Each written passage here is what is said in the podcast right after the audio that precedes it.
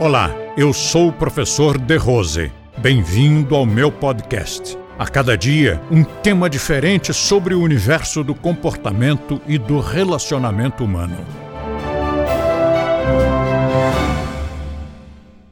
A importância do reforço negativo na prática da educação, do, ensinamento, na transmissão do ensinamento, inclusive esse ensinamento que é o da reeducação comportamental nós sempre priorizamos o reforço positivo. Inclusive, a educação da, da Jaya, minha Weimaraner, foi toda baseada em reforço positivo.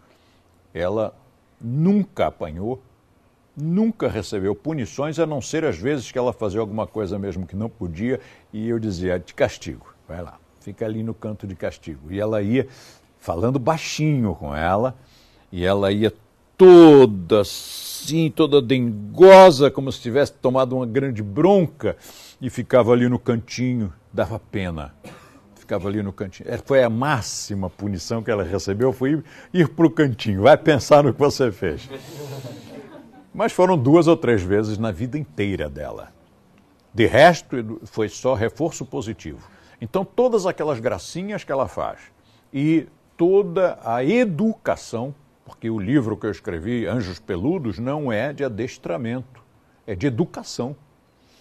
Uma coisa é adestramento que ensina gracinhas, outra coisa é educação que ensina o cão a ser seu companheiro, poder ir com você a qualquer lugar, andar solto pela rua, interagir com outros cães e até gatos, entrar num restaurante e não incomodar a ninguém. E a Jaya já foi ao teatro comigo incomodou menos que muita gente que estava lá tossindo. Já foi a uma capela assistir a um recital de cravo. Incomodou menos que a criançada que estava falando lá no fundinho.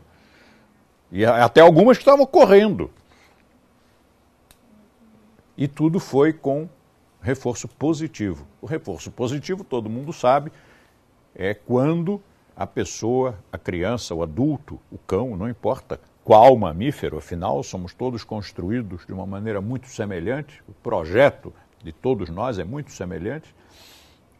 Quando faz alguma coisa correta, ser incentivado, ser elogiado, ganhar um carinhozinho, uma palavra de incentivo. Os cães valorizam muito isso, as crianças também, os adultos também. Uma palavra de incentivo, uma palavra de elogio, ou um toquezinho. E quando o cão é muito novinho, vai lá um petisco também servir de incentivo. Compartilhe este podcast com seus amigos e assine este canal. Aproveite e curta a nossa fanpage no Facebook, clicando no link da descrição. E assim você terá acesso a diversos temas relacionados ao comportamento e bom relacionamento humano.